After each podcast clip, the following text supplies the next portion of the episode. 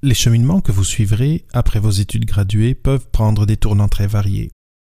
Il se peut que vous suiviez un parcours purement académique, une carrière en industrie, ou que vous vous lanciez en entrepreneuriat. Quel que soit votre choix ou la passion qui vous motive, les habiletés et l'endurance que vous aurez acquises tout au long de votre maîtrise ou de votre doctorat seront de précieux atouts qui vous serviront au quotidien. Dans cet épisode, Virginie Levasseur partagera avec vous son trajet, ainsi que les stratégies et les initiatives qui l'ont aidé à tirer le meilleur parti de son temps à l'université et à trouver sa place dans le domaine du développement international. On, on cessait de me dire tout au long de l'entrevue que ben j'avais pas les connaissances de ci, j'avais pas les connaissances de ça, puis j'arrêtais pas de dire oui, mais j'ai un doctorat. Moi, je suis capable d'apprendre vite sur n'importe quel sujet. C'est ça, c'est ça ma caractéristique de base. Je peux approfondir n'importe quel sujet, je peux lire n'importe quoi. Je vais pas devenir une spécialiste dans tout, mais je vais devenir une très bonne généraliste. Faites-moi confiance là-dessus. Puis c'est aussi de, de démontrer je veux cet emploi-là quand j'ai un candidat qui me dit ça, moi, ça me parle vraiment beaucoup parce que je sens qu'il va tout faire pour avoir l'emploi puis que quand il va être là, il va te donner son 150 Bienvenue à Papa PhD avec David Mendes, le podcast où on explore les carrières et la vie après la maîtrise ou le doctorat avec des invités qui ont eu des cheminements particuliers et qui ont des histoires uniques à raconter sur comment ils ont fait leur place dans un monde où les règles sont en constante évolution. Préparez-vous à sortir des sentiers battus et embarquer dans un nouvel épisode de Papa PhD.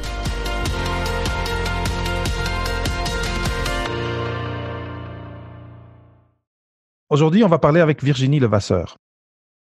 Virginie, PhD en agronomie tropicale, évolue dans le domaine de la recherche et du développement international depuis 20 ans. Ses activités professionnelles, menées principalement en Afrique de l'Ouest, en Amérique latine et en Haïti, lui ont permis de développer une connaissance approfondie des systèmes de production agricole et agroforestière, des logiques paysannes qui sous-tendent le maintien de ces systèmes, la répartition des tâches, les responsabilités et les revenus entre les femmes et les hommes, ainsi que des organisations de productrices et de producteurs qui appuient leur développement. Bienvenue à Papa PhD, Virginie. Merci beaucoup. Je suis super content de t'avoir ici au micro. Euh, Est-ce que tu peux nous en dire à moi et, et aux auditeurs un petit peu plus sur ce que tu fais? Oui, avec plaisir. Alors maintenant, je travaille au sein d'une organisation, euh, d'une ONG, donc d'une organisation qui fait du développement international. Cette organisation-là s'appelle SOCO de Vie, la Société de coopération pour le développement international. Et en fait, c'est une organisation qui regroupe les coopératives et les mutuelles du Québec au sein d'une organisation pour aller appuyer les coopératives et les mutuelles dans les pays en développement. C'est donc un peu ce que j'appelle le bras armé des coopératives et des mutuelles du Québec pour aller appuyer des coopératives et des mutuelles dans les pays en développement. Euh, je suis dans cette organisation-là depuis neuf ans maintenant. Je suis entrée comme conseillère en agronomie et puis petit à petit, j'ai eu des charges de projet. J'ai ensuite été à un autre poste de direction et maintenant, j'occupe le poste de direction du programme Afrique. Et donc, euh, dans l'équipe que je dirige, si je peux le dire comme ça, euh, se retrouvent les chargés de programme qui ont, eux, des projets qu'ils mènent dans différents euh, pays d'Afrique. Et donc, ensemble, on s'assure euh, d'atteindre les résultats de façon durable et inclusive. Là. Ouais. Mm -hmm. OK, c'est vraiment, vraiment intéressant. Ça doit être... Ça doit être une passion pour toi, clairement. Je vois, je vois oui. les, les, auditeurs, euh, ils te voient pas, mais moi, je vois ton sourire. Donc, c'est vraiment quelque chose que tu dois aimer beaucoup, beaucoup. Mm -hmm, mm -hmm. Est-ce que tu peux nous raconter un petit peu comment tu t'es rendu? Parce que tu as un, un, doctorat en agronomie tropicale. Tropicale, voilà. Donc il y a un petit lien, mais c'est pas euh, c'est pas direct direct. Et j'imagine qu'un doctorat dans ce domaine n'est pas euh, un, un prérequis pour faire ce que tu fais aujourd'hui. Non, absolument pas. Ça, c'est une, bonne observation, effectivement. Moi, depuis que je suis rentrée à l'université, en fait, donc j'ai fait mon baccalauréat en bioagronomie à l'Université Laval, euh, j'ai tout de suite été attirée par les projets. À l'époque, il y avait des stages qui nous permettaient d'aller passer quelques mois euh, dans différents pays d'Afrique tout de suite, j'ai été emballée par cette idée-là et donc j'ai eu l'occasion en 1995, ce qui ne nous rajeunit pas, euh, j'ai eu l'occasion d'aller passer trois mois dans un village vraiment reculé du Mali. et, vraiment vivre en famille. Là. Donc, vivre euh, dans la case, aller puiser l'eau avec les femmes, aller chercher les noix de karité, euh, travailler au champ avec euh, elles. Et, je suis revenue de là avec une certitude, je devais travailler en développement international. C'était une passion qui venait de, de en fait, de s'affirmer en moi, qui était probablement tout le temps là, mais là, c'était clair, c'est ce que je voulais faire. Bon, là, à partir de là, j'ai essayé de trouver le meilleur moyen.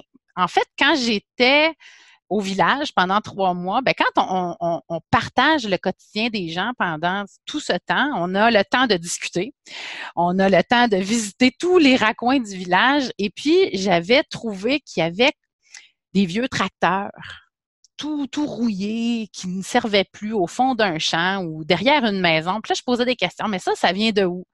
Et là, les gens me disaient, ben ça, c'est un projet qui est venu, qui nous a donné un tracteur. Le tracteur s'est brisé, depuis on ne l'utilise plus, il est là. Ah, ben c'est vraiment dommage.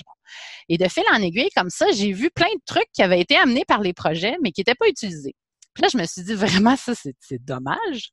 Euh, comment ça se fait qu'on n'est pas capable de mieux faire? Et donc, ça, ça a été la porte d'entrée qui a fait, donc, euh, pour ma maîtrise, j'ai choisi de travailler en agroforesterie, mais sur les aspects socio-économiques de l'agroforesterie liés au développement international. Donc, d'essayer de mieux comprendre justement quand on met en place un projet, quand on met à la disposition des populations des innovations, donc des nouvelles pratiques, des nouvelles techniques, qu'est-ce qui peut faire en sorte que ça va être adopté euh, plus ou moins rapidement par les gens? Donc, je voulais comprendre. Et donc, quand dans le petit résumé, on parlait de logique paysanne, c'est donc de comprendre le milieu dans lequel on s'inscrit. Ça, pour moi, c'était essentiel.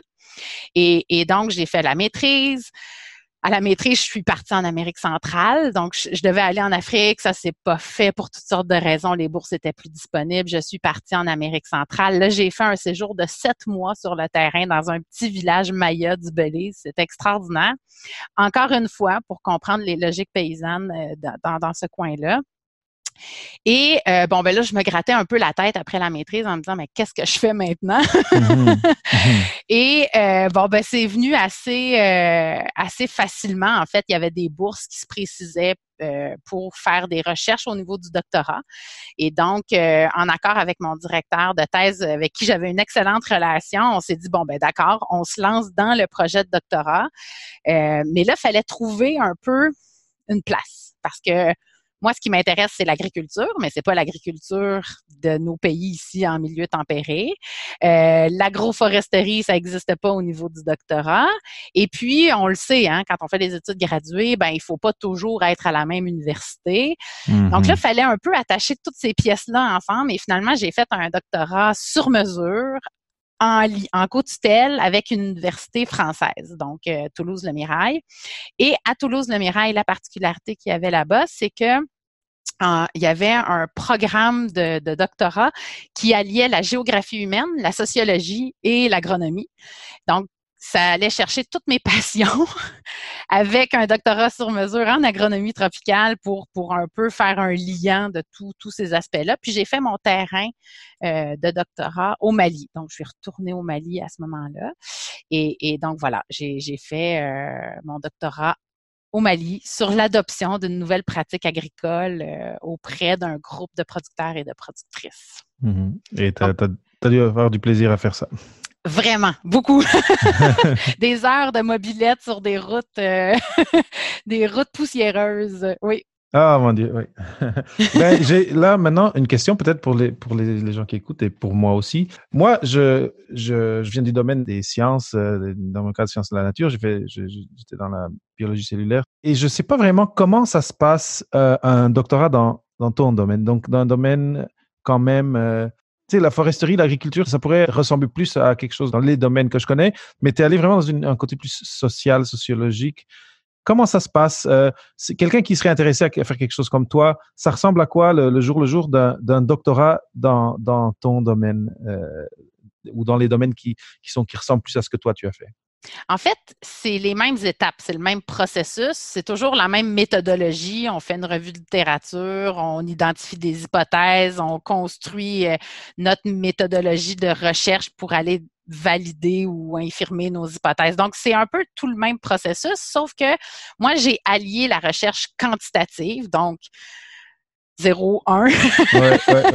Donc, les choses euh, sous, ouais, c'est ça, des fichiers Excel, puis des analyses, puis des stats, à la recherche qualitative.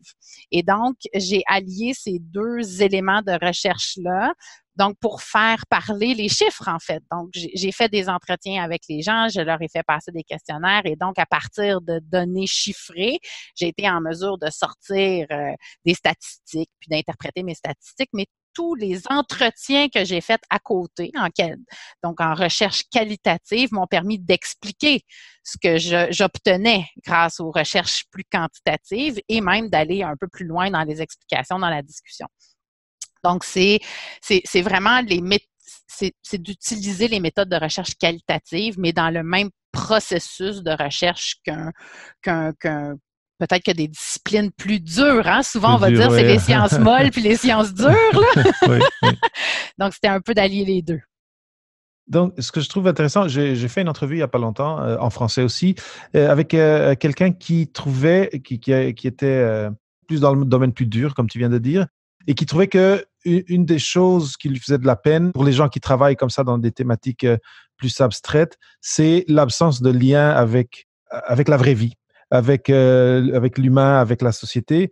Et je pense et je sens et je vois, parce qu'encore une fois, les auditeurs, ils ne te voient pas sourire. Toi, clairement, une des choses qui était importante pour toi et que tu as réussi, c'est d'avoir une thématique de doctorat. Donc, tu as travaillé plusieurs années sur un projet, mais où tu interagissais directement avec les gens. Est-ce que, est-ce que tu confirmes? Mm-hmm.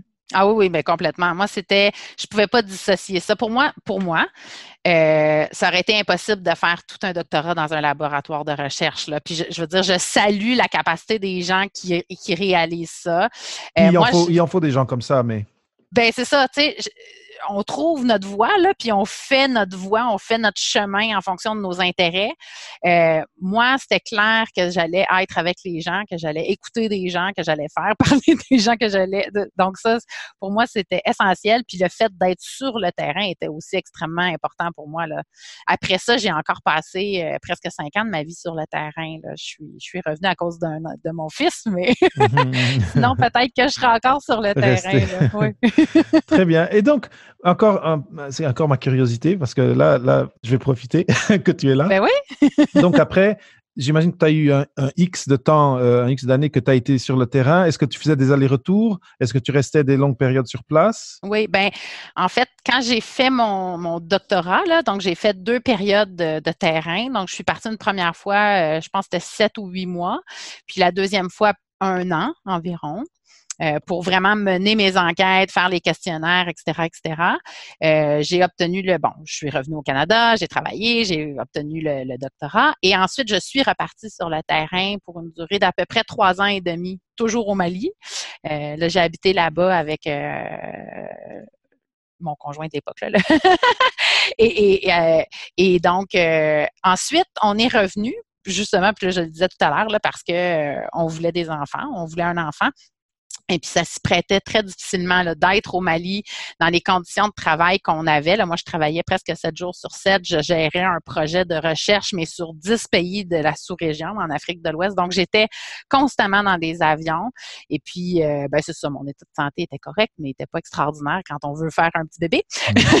Donc, on s'était dit, on va revenir au Québec le temps de, faire ce projet-là, puis on repartira ensuite. Bon, la vie a décidé autrement. Puis maintenant, ben, euh, je suis, je suis post, donc je suis à Québec, dans la ville de Québec, et mon organisation me permet de faire des missions à l'étranger. Donc, j'ai quand même encore mon lien avec le terrain.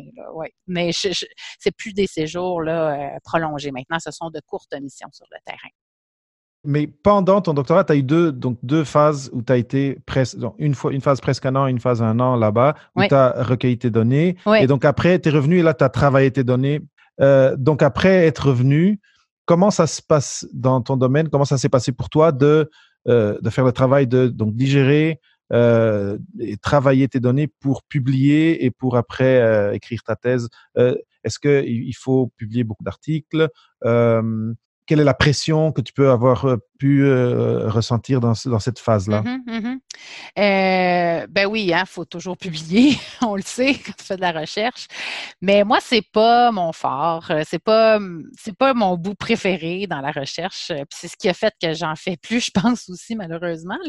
Mais bon, on est, hein, on prend est ce qu'on est, puis il faut s'accepter à un moment donné, puis c'est pour ça aussi qu'on prend les, des chemins différents. Mais donc moi, j'ai eu la chance, en fait, dans mon doctorat, comme il était sur mesure avec une université française, euh, j'ai travaillé un peu à faire ma revue de littérature au Québec. Je suis partie sur le terrain, donc au Mali, pendant six, sept mois. Puis ensuite, je suis allée euh, neuf mois à Toulouse pour faire toute la scolarité de mon doctorat à Toulouse, donc dans les équipes pluridisciplinaires dont je parlais tout à l'heure.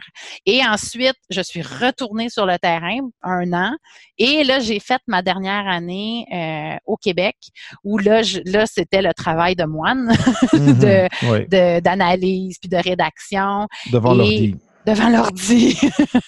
Euh, c'est ça. On le sait, hein, quand on a, moi, je dis souvent, euh, quand les gens disent Oh, t'as un PhD, wow, tu dois être intelligente. Je, je suis pas intelligente, je suis déterminée. Il y a une grosse différence.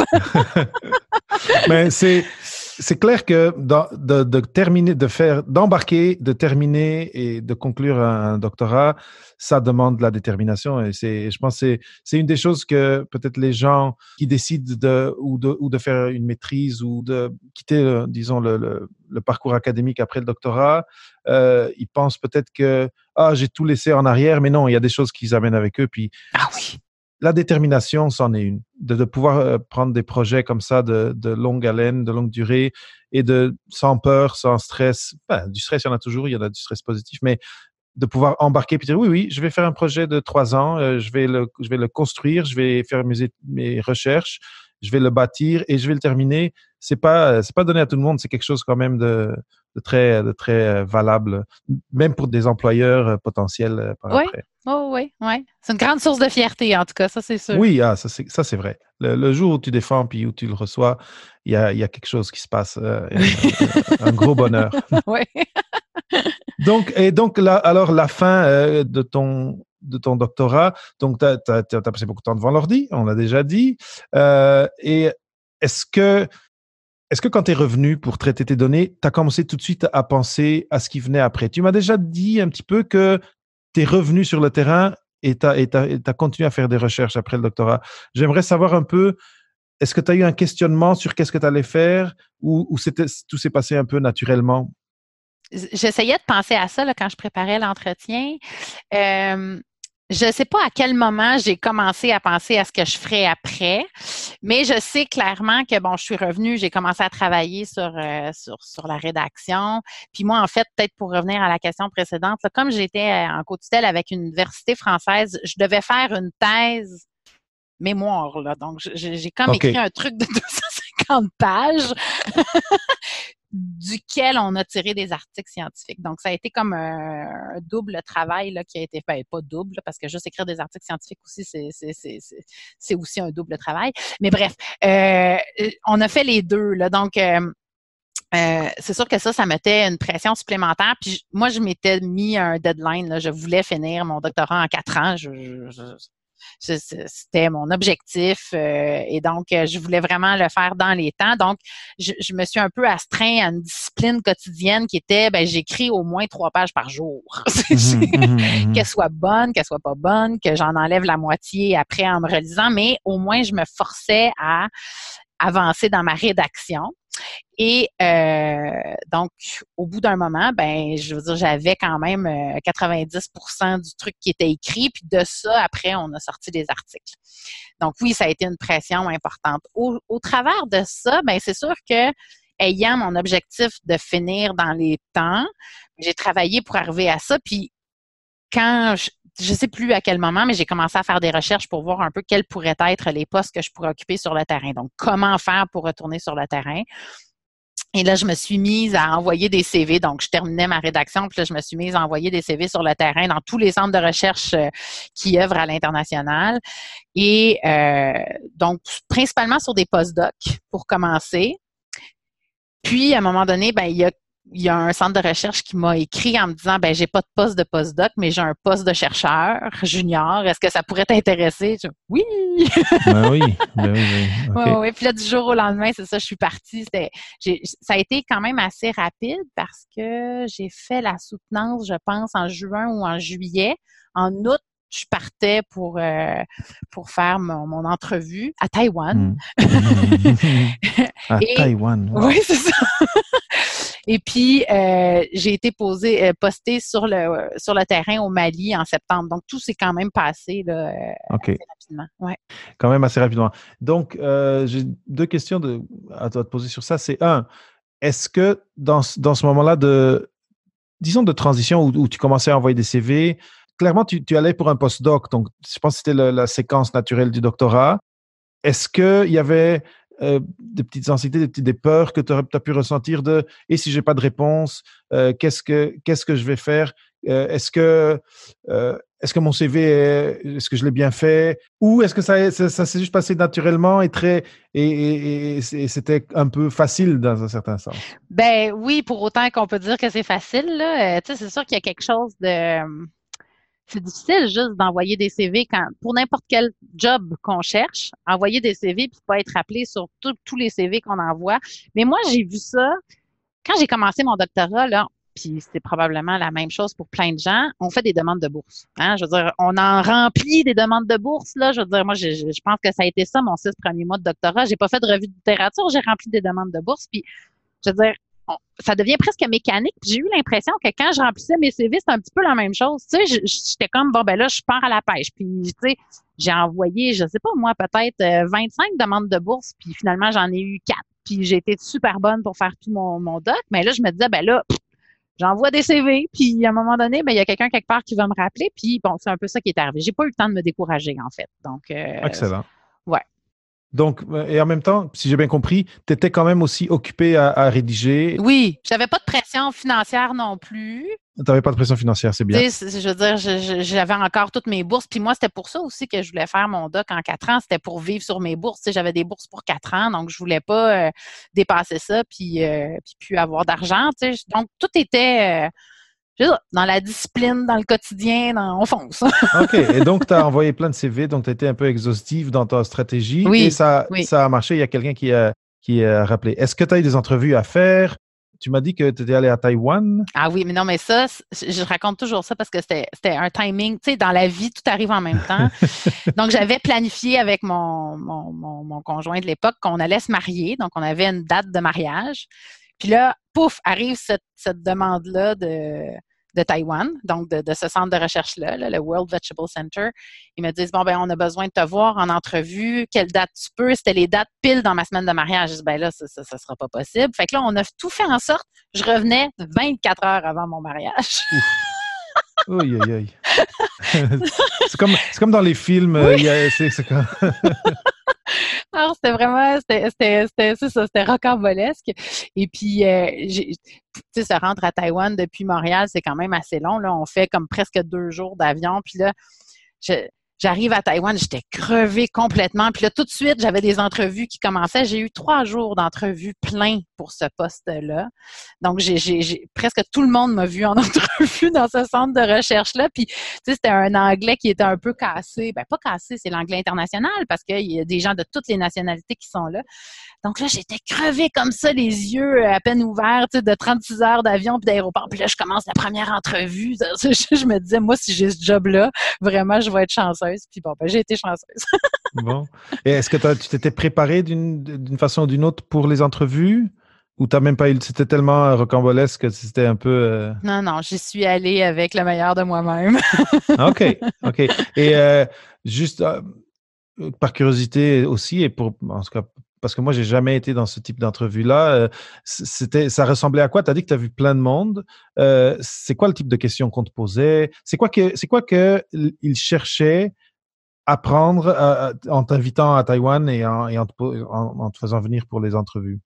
Ben, les, les jobs qu'on fait à l'international, quand on envoie quelqu'un sur le terrain, c'est super important, je pense, de s'assurer que cette personne-là va tenir le coup, qu'elle connaît bien le terrain, qu'elle se connaît assez bien pour pas, euh, tu sais, là, j'ai juste un terme bizarre, là, mais pour pas péter une coche, là, pour pas, pour, c'est difficile d'être posté sur le terrain, loin de ta famille, loin de tes amis, dans un environnement qui peut parfois être euh, hostile ou différent. Euh, donc, culturel. Oui, oui, oui. Donc, il faut être solide. Puis donc, les gens qui nous emploient puis qui vont nous envoyer sur le terrain, dans ce cas-là, c'était un projet, je veux dire, eux, ils avaient personne sur place. Moi, je, partais un peu comme sans filet de sécurité. Donc, je pense qu'ils voulaient vraiment bien euh, il voulait sentir. Oui, c'est ça exactement. Tu sais, la personne qui avait devant eux là, est-ce qu'elle va, est-ce qu'elle va mener ce mandat-là à terme?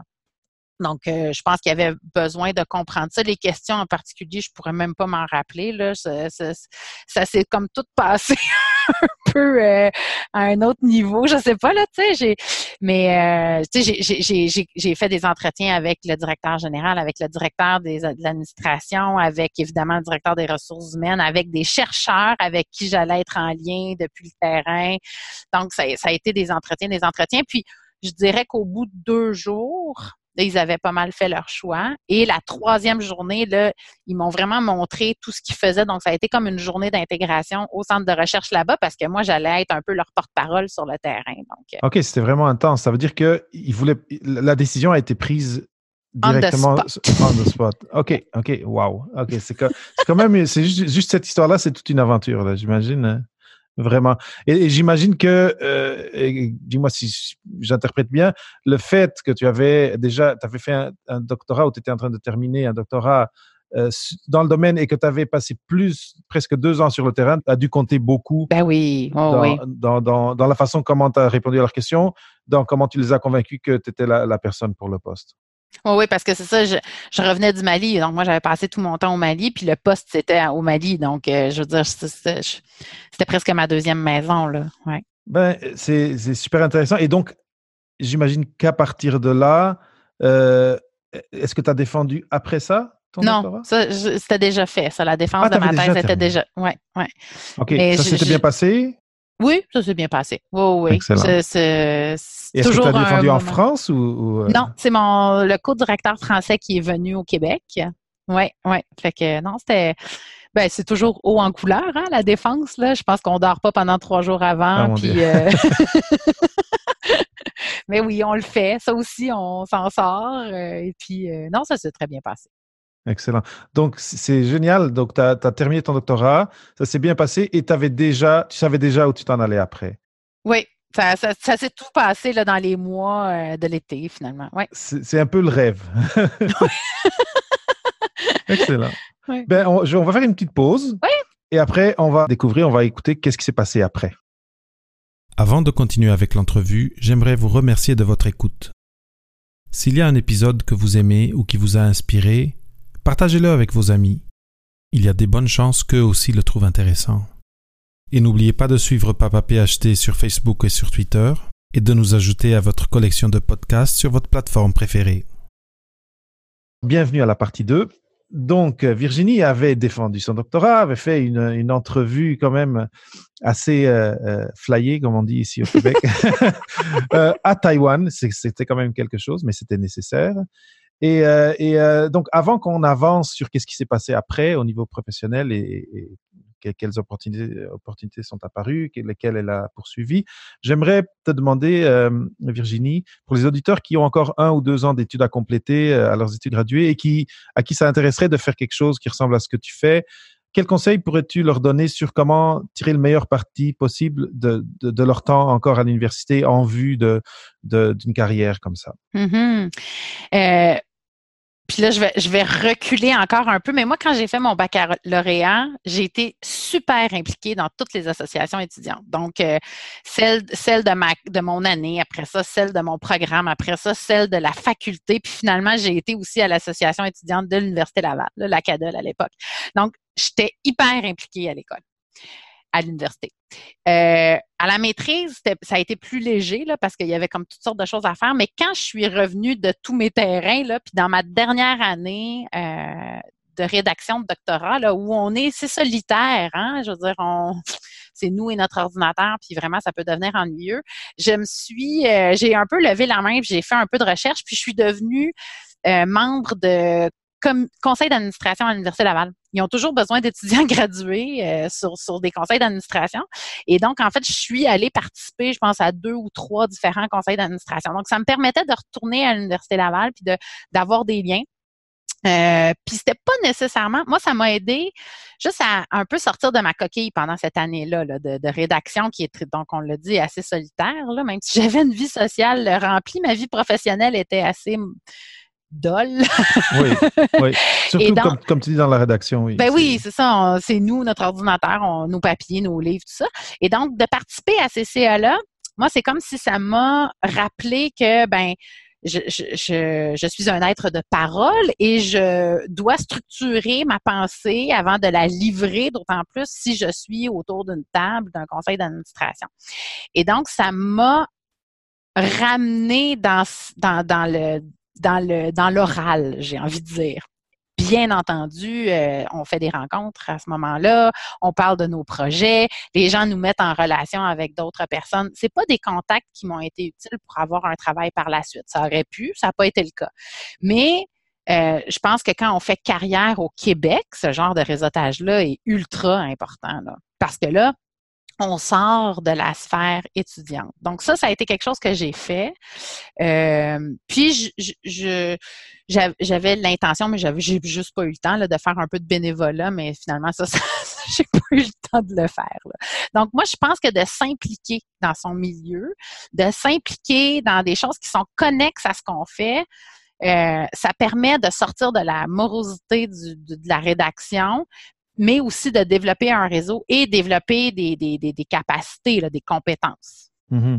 Si tu reculais dans le temps aujourd'hui et que tu avais la chance de faire du bénévolat, euh, est-ce que tu as des, suggestions de quelles organisations ça serait intéressant euh, pour, pour euh, des, des, gens qui aimeraient s'impliquer dans quelque chose un peu de socialement Ouais, c'est ça. Ben, j'ai pas d'organisation en tête comme telle. Je veux dire, tout est intéressant, puis ça dépend de, de notre facilité. Là, quand on veut donner de notre temps, il faut que ce soit quelque chose, je pense, qui nous passionne. Donc, si pour nous, on pense que c'est la petite enfance qui est importante, est-ce que c'est les personnes aînées, est-ce que c'est les gens dans le besoin? Je pense qu'il faut trouver un peu ce qui nous passionne parce que en plus qu'on fait ça bénévolement, là, euh, en plus de toutes nos autres activités, il faut vraiment que ça nous passionne pour le faire correctement. Est-ce que est-ce que Socodevi reçoit des bénévoles? Non, malheureusement. C'était une question, c'était un follow-up. Ça, aurait pu être pertinent. ben oui, ben oui. Excellent. C'est super intéressant. C'est la première fois que j'entends euh, j'entends parler de, de, des conseils d'administration au niveau universitaire. Vraiment très bonne idée et, et, clairement, comme tu disais, surtout si, pour les gens qui qui restent et qui travaillent euh, au Québec, euh, ça peut juste apporter des bonnes affaires en termes de, de réseautage et d'expérience aussi, parce que j'imagine euh, c'est quand même du travail, il faut se préparer pour, euh, pour des réunions, tu as des objectifs et les présenter à, à une table de gens euh, très, très diverses. ça doit avoir été très enrichissant pour toi. Mmh mmh vraiment. Et, et donc, maintenant, encore par rapport à l'université, tu t'es réimpliqué à ce moment-là, ce qui, est, ce qui était un très, une très bonne initiative, je, je, je dirais. après, donc, quand tu as, une, quand tu as transité vers vers ce qui est venu après, donc euh, d'être chercheuse. Euh, est-ce que tu as encore euh, maintenu des liens avec l'université ou est-ce que ça s'est un petit peu estompé?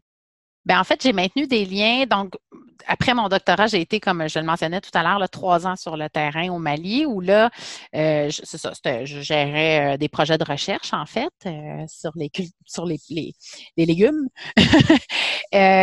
j'ai eu pendant ces trois années-là un contact léger, disons, avec l'Université Laval et un peu les, mon directeur de thèse, un peu l'équipe, là, mais c'était plus léger. eux, ils avaient encore quelques activités parfois au Mali, donc on se voyait, mais c'était plus social. après après mon trois ans au Mali, quand on a décidé de rentrer, euh, en fait, j'ai postulé sur un poste de professeur adjoint à l'Université de Moncton, euh, au campus d'Edmundston. Et, donc, j'ai obtenu ce poste-là. Puis, je suis, j'ai fait trois ans, donc, avec un poste de prof à l'Université de Moncton, campus d'Edmundston. Et là, j'ai eu plus de liens avec l'Université Laval parce que mon j'étais prof en agroforesterie, donc puis là j'ai repris plus de liens, disons, avec euh, mon ancien directeur de thèse, puis on a, j'ai participé à des événements qu'il organisait, des trucs comme ça. Et puis après ce trois ans-là à l'université de Moncton, c'est là que moi j'ai compris que j'étais pas faite pour être prof. et, euh, et, donc là, j'ai cherché comme des voies alternatives, puis c'est là que je suis rentrée à Socodévie. Donc, euh, ça a été... Euh, puis depuis que je suis à Socodévie, comme je suis revenue à Québec, ben là, je suis tout près. Et donc, j'essaie tout le temps de créer des liens entre notre organisation puis l'Université Laval pour qu'on ait soit des projets en commun ou qu'on fasse des quand on a des activités qu'on s'invite mutuellement, euh, c'est pas si facile que ça, malheureusement. Donc, c'est assez drôle parce que moi, j'ai passé toutes mes recherches graduées à discuter des gens qui faisaient du développement. Puis maintenant que je suis en développement, j'ai du mal à aller euh, puiser dans, toute la recherche. C'est des vases qui sont pas, c'est pas des vases communicants, euh, malheureusement. Il y, a, des défis pour que ces deux mondes-là se parlent, mais bon, à mon niveau, là, on essaie de garder des liens quand même. Ouais. OK, excellent. Et euh, donc, tu as, quand même, euh, clairement, tu as trouvé euh, ce que tu aimais faire assez tôt. Et depuis que tu l'as trouvé, et pendant ton, doctorat et après, tu as continué à le faire. Même, j'imagine, comme prof, tu, tu enseignais quelque chose qui te passionnait, sauf que le terrain le terrain t'a manqué, j'imagine. Vraiment. Ah oui, vraiment. et, donc, c'est ça. Parce que souvent, ce que je me dis, c'est que les gens, ils, vont se questionner un peu sur qu'est-ce que je veux faire, euh, à quoi va me servir mon doctorat euh, si je décide de ne pas rester dans, un trajet euh, académique. Et bon, toi, qu'est-ce que je vais faire? Je pense que c'était toujours clair pour toi. même au moment où tu as essayé d'enseigner, tu es resté collé à ton domaine. Sauf qu'après, après, c'est ça, l'appel du, du terrain était, était trop fort. Quand, tu es revenu à, euh, l'académie, donc euh, quand tu es allé à, à Edmundston, euh, enseigner, est-ce que tu as ressenti tout de suite ce manque du terrain? C'est venu après un an, après deux ans? C'est venu petit à petit, je dirais. Mais ça a été clair au moment de la, troisième année. En fait, euh, au bout de la deuxième année, c'était clair. Là, j'avais plus de doute possible. La première année, j'avais une très grande charge de travail. J'avais cinq cours à, monter parce que c'était un nouveau programme, puis il y avait cinq cours à monter en un an. Donc, on peut s'imaginer un peu la charge de travail derrière ça.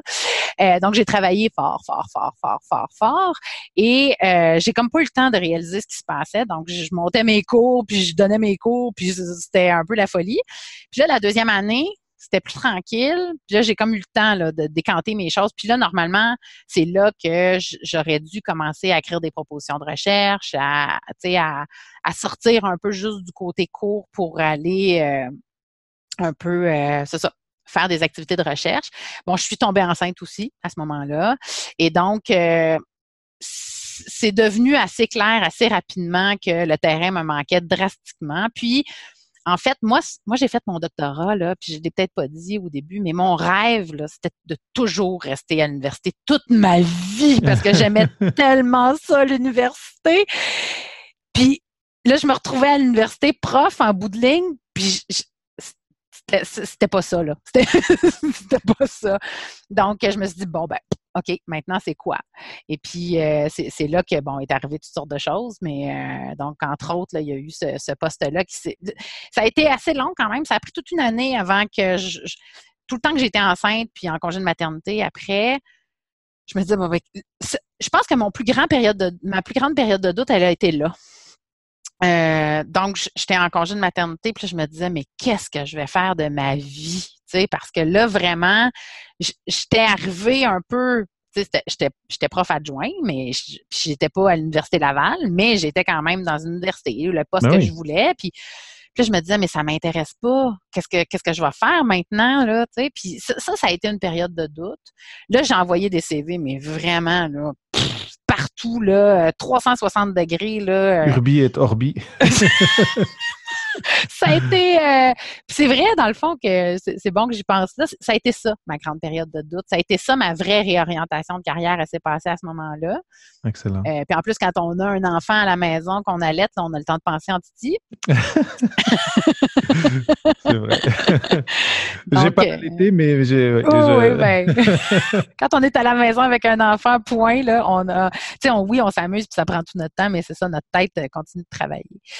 Et puis, euh, c'est des gens, en fait, de mon entourage qui m'ont dit Ah, on vient de voir une organisation super, un poste qui tirait comme un gant, tatati tatata. Puis là, j'ai comme, ça a vraiment été un déclic pour moi. Puis je me suis dit, OK, il faut que je rentre là. Puis là, j'ai tout fait. Là, je suis, je suis débarquée dans les bureaux, je suis venue voir les gens à l'improviste, euh, j'ai appelé deux, trois fois à l'entrevue.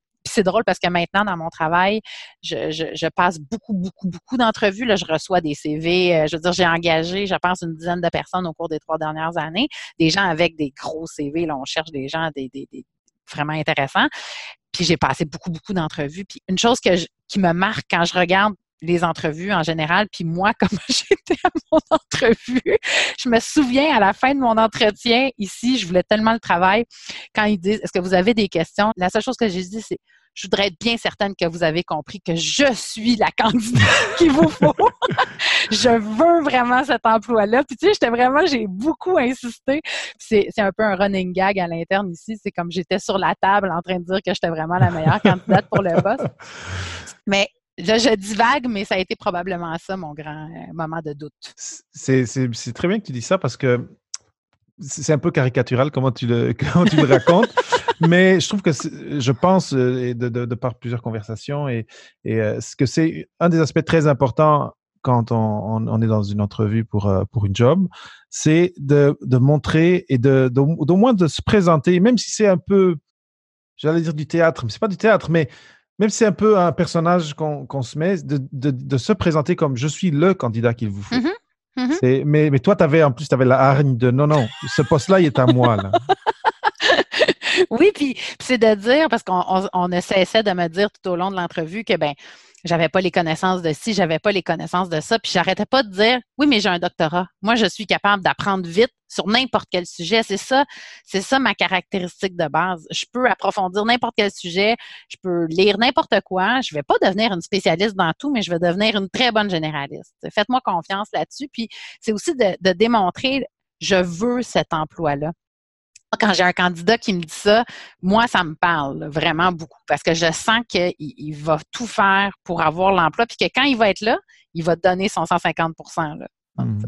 Tu as touché un point que, qui, qui revient souvent, et que, mais que je trouve que c'est jamais trop de, de, de le mettre euh, en, en évidence euh, ou, ou, de, de le rementionner, c'est que quand on, on sort d'études graduées, on, a cette capacité, et tu viens de le dire mot par mot, de étudier à fond un thème quelconque qui nous intéresse et comme tu dis, pas de devenir un spécialiste ou peut-être de devenir un spécialiste, mais, mm. de rapidement plonger et, dominer d'une façon quand même assez euh, solide euh, quelque chose de nouveau. Et, je pense que s'il y a une chose que, mon podcast peut faire, juste une, si, si c'est passer ce message-là aux gens et de dire non, vous, peut-être vous connaissez pas les détails de tel emploi que vous voulez avoir, mais vous allez être capable de les apprendre en moins de deux et de devenir très bon très vite. Je, trouve que c'est jamais trop de, de, le, répéter. Oui, oui, tout à euh, fait.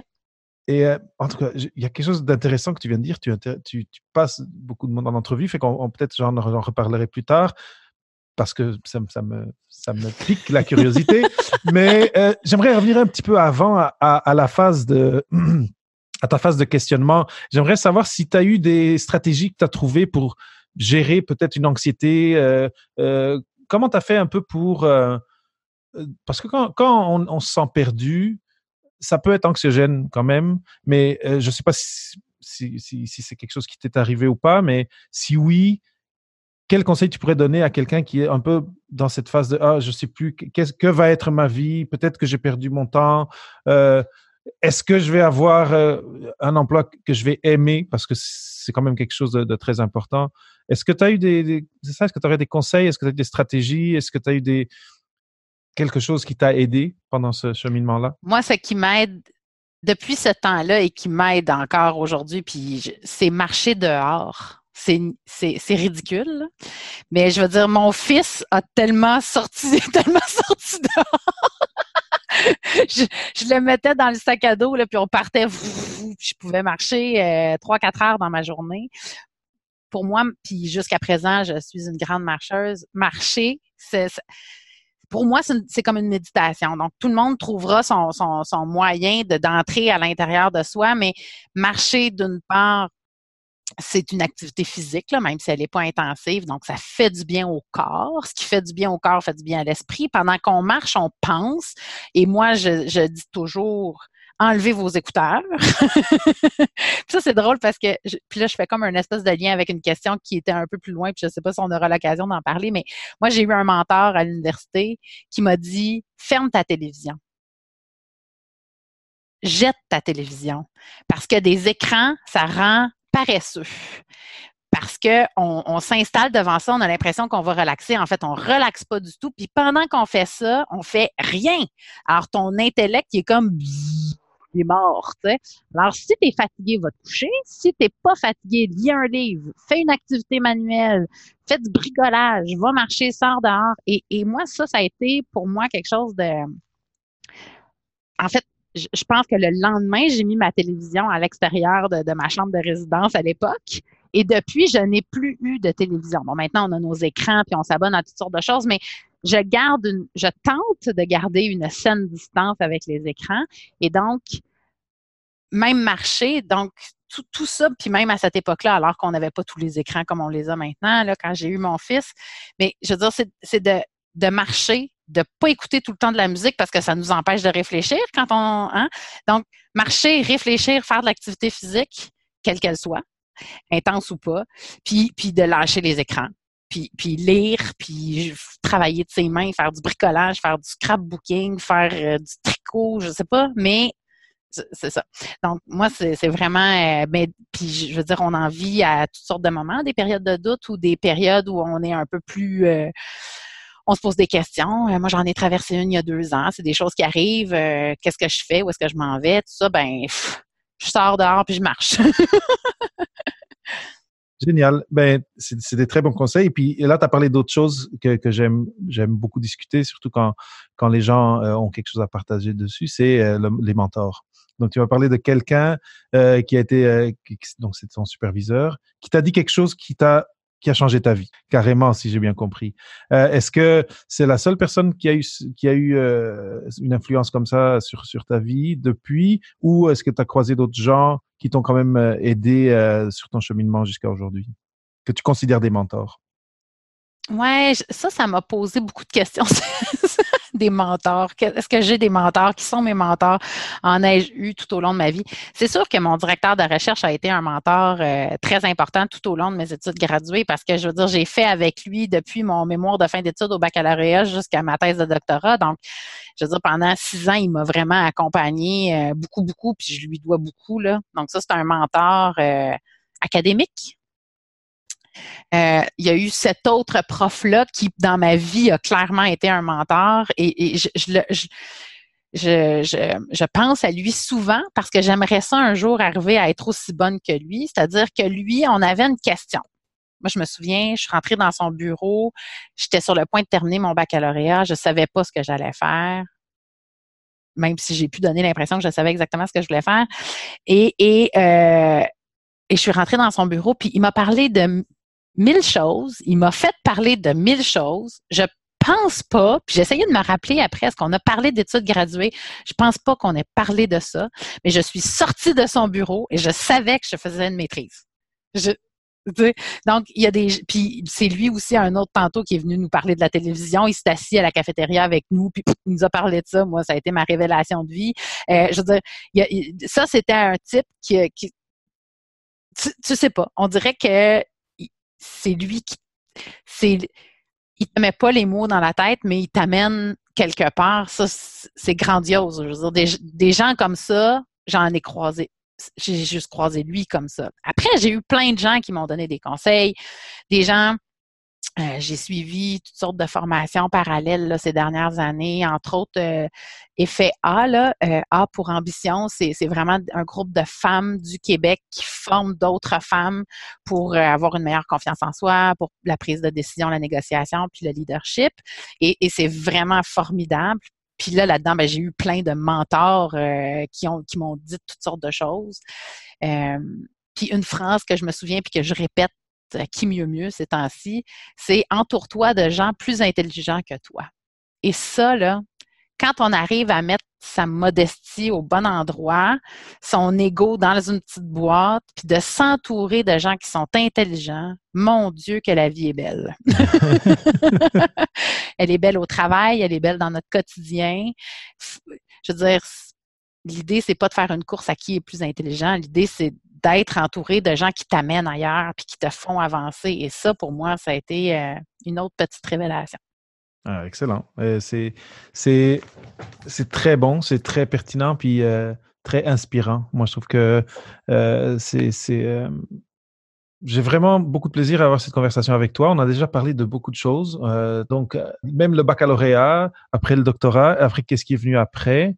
Et là, je pense qu'on arrive à la fin. Et, je vais poser ma question classique que je pose à la fin, qui est un peu, c'est un peu pour résumer et pour pour aller euh, aller un peu plus vers l'auditeur et, et peut-être partager un peu de, de ta sagesse avec eux. Oh. et l'idée, c'est juste d'imaginer euh, des gens comme toi à différentes, différentes phases de ta vie, ou que ce soit à la fin du doctorat ou quand, quand tu étais prof, mais là, tu te posais la question, tu savais que ce n'était pas vraiment ce que tu voulais, donc ils sont dans une période de questionnement. Quelles deux ou, trois stratégies ou quels principes fondamentaux est-ce qu'ils pourraient suivre à partir d'aujourd'hui pour tracer un projet de transition vers leur vie et de, professionnelle qui soit réaliste et, atteignable? Mm-hmm. Euh, ça, ça j'ai réfléchi, j'ai même écrit trois points sur ma feuille. Je pense que la, première des choses, c'est qu'il faut trouver ce qui nous passionne. Ça, c'est vraiment tellement important. Puis ce qui nous passionne, mais qui est en phase avec nos valeurs. Euh, ça, pour moi, c'est super important. Il faut se connaître, se connaître soi-même, la, capacité d'introspection, puis de, de se dire pas qu'est-ce qui va faire plaisir à mes parents, à mes amis, qu'est-ce qui va me faire avoir un meilleur standing. Qu'est-ce qui, moi, qu'est-ce que, j'ai moi, qu'est-ce qui me passionne, quelles sont mes valeurs? Ça, puis on prend un cahier puis on les écrit.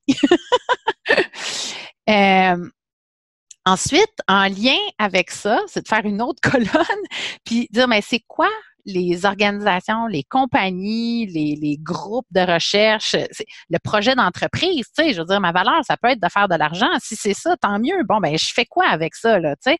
Donc, c'est d'un peu d'essayer d'identifier dans le monde du travail, le monde professionnel, ben, qu'est-ce que c'est? Est-ce que c'est de partir sa propre compagnie? Est-ce que c'est de retourner aux études? Je sais pas. Mais bon, de, de voir un peu où est-ce que mes valeurs, qu'est-ce qui correspond à ces valeurs-là et à ces passions-là et puis, ben après ça, il faut foncer. Faut tout faire, aller rencontrer les gens, envoyer son CV, bien entendu, mais aller rencontrer les gens, appeler, participer aux activités de ces organisations-là. Il y a des gens que j'ai engagés ici, là, leur CV n'aurait même pas passé à mon premier tri parce que, par exemple, ils n'avaient pas les trois langues ou parce qu'il n'y avait pas tout, mais ils sont venus ici, quand on s'est parlé dix minutes dans le corridor, ben j'ai compris qu'il y avait un fit avec l'organisation, puis c'est ces personnes-là qui sont entrées après. Donc, c'est pas un CV tout seul qu'on prend, qu'on envoie, puis qu'on se dit, bon, ben, tu sais, je vais prier. Non, faut appeler, faut se déplacer, faut démarcher.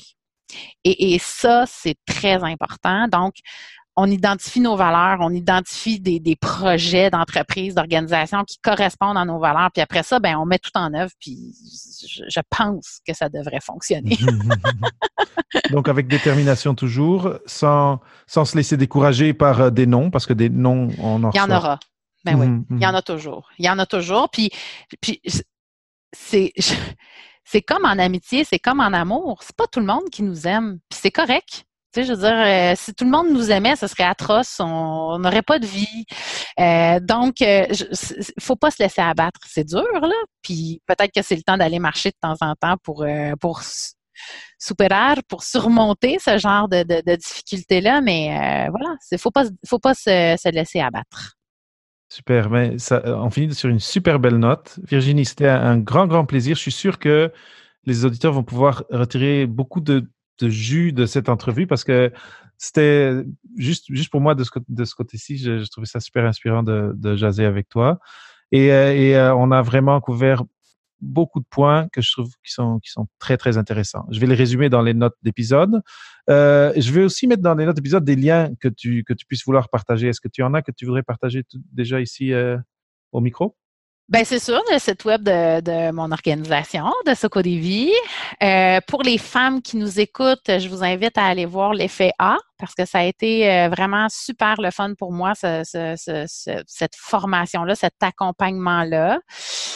Euh, ça, c'est les deux choses auxquelles je pense pour l'instant. Il y a certainement plein d'autres choses, là, mais là, euh, c'est vraiment les deux choses auxquelles je pense pour l'instant.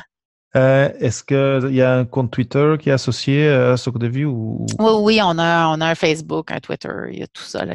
on a une équipe qui gère ça.